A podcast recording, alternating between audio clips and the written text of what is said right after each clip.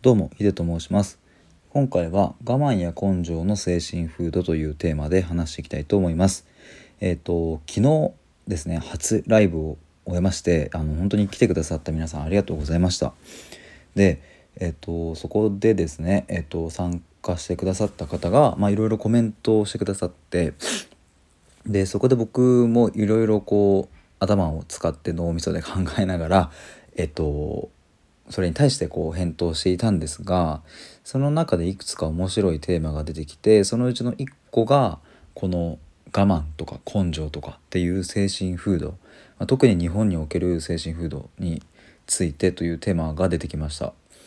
で、えっとこれ面白いなと思ったのは僕はですねあのずっと高校まで野球をやっていたのでやっぱ野球におけるその我慢の精神とか根性みたいなのってうんとすごくわかるんですね。なので例えばあの全く知らない人であってもあの高校まで野球やっててめちゃくちゃ辛かったですみみたいな人に出会うとあのその瞬間にあこの人ってこれぐらいのレベル感でこうなんかやってきたんだなとかっていうのがパッとわかるんですが、まあ、面白いのはあの昨日ですねそのテーマのこう話をしている時にあのいろいろ言ってくださった方があのイタリアンシェフの方だったんですね。でその道30年をやられていてでもうずっとそのシェフの世界で、えー、と頑張ってこられた方だったんですけども、えー、とその人とこのテーマについていろいろやり取りする中でやっぱりその料理界料理の中でもこういう我慢とかあの根性みたいな精神風土があるという話がありまして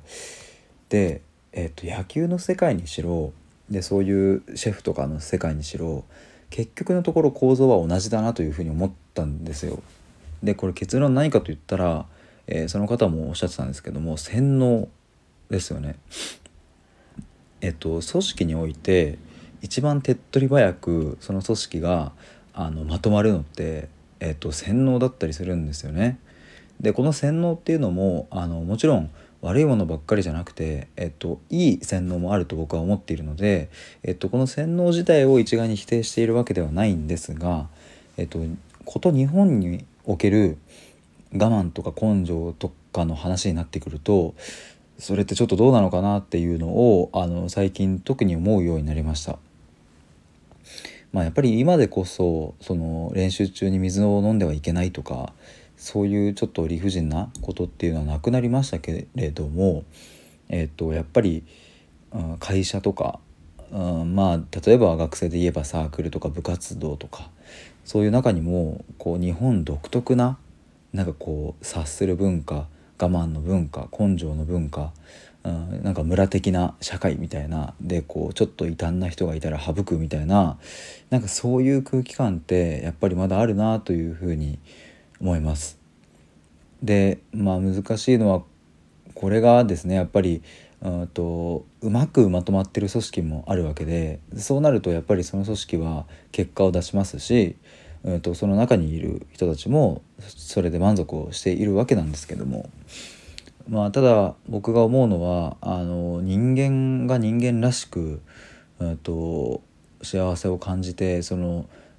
生きる意味をちゃんと味わってえっと、前進していくためには、まあ、そういう、えっと、いわゆる我慢とか根性とかっていう組織よりも、まあ、他者を他者としてしっかり認めて、まあ、そこにリスペクトがあり、えっと、お互いにしっかり意見を言い合える関係性であること、うん、でそして特にま対話をしながらその組織自体を高めていけることっていうのがすごく重要なんじゃないかなというふうに思います。でこれはあの組織においては特になんですけども、まあ、これって個人間でもまあ当てはまるなと思っていまして本当に2人の間柄とか、まあ、パートナーとか友達とかあの、まあ、親子間とかでも当てはまるなとは思うんですけど、まあ、絶対的にこう強者が弱者に対してのこう強制的な支配っていうのはあのどうしてもそこに歪みが出てきてしまうものなのであのまあ特にですね親子関係とかにおいてはこの観点も非常に重要になってくるんじゃないかなというふうに思います。えー、そんな感じで、えっと、このテーマについては以上です。ありがとうございました。